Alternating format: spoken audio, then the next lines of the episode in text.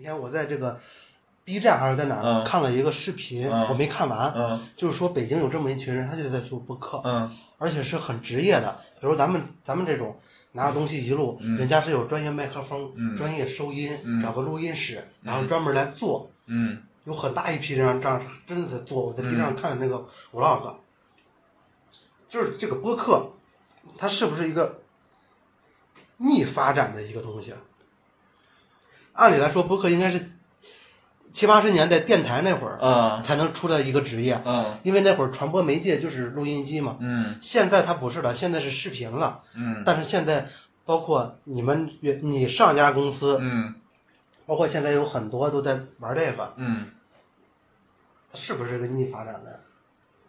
不是，我我先说哈，播客它是随着呃我们每个人的表达欲越来越强，我们大家都有很多想表达的东西而出现的。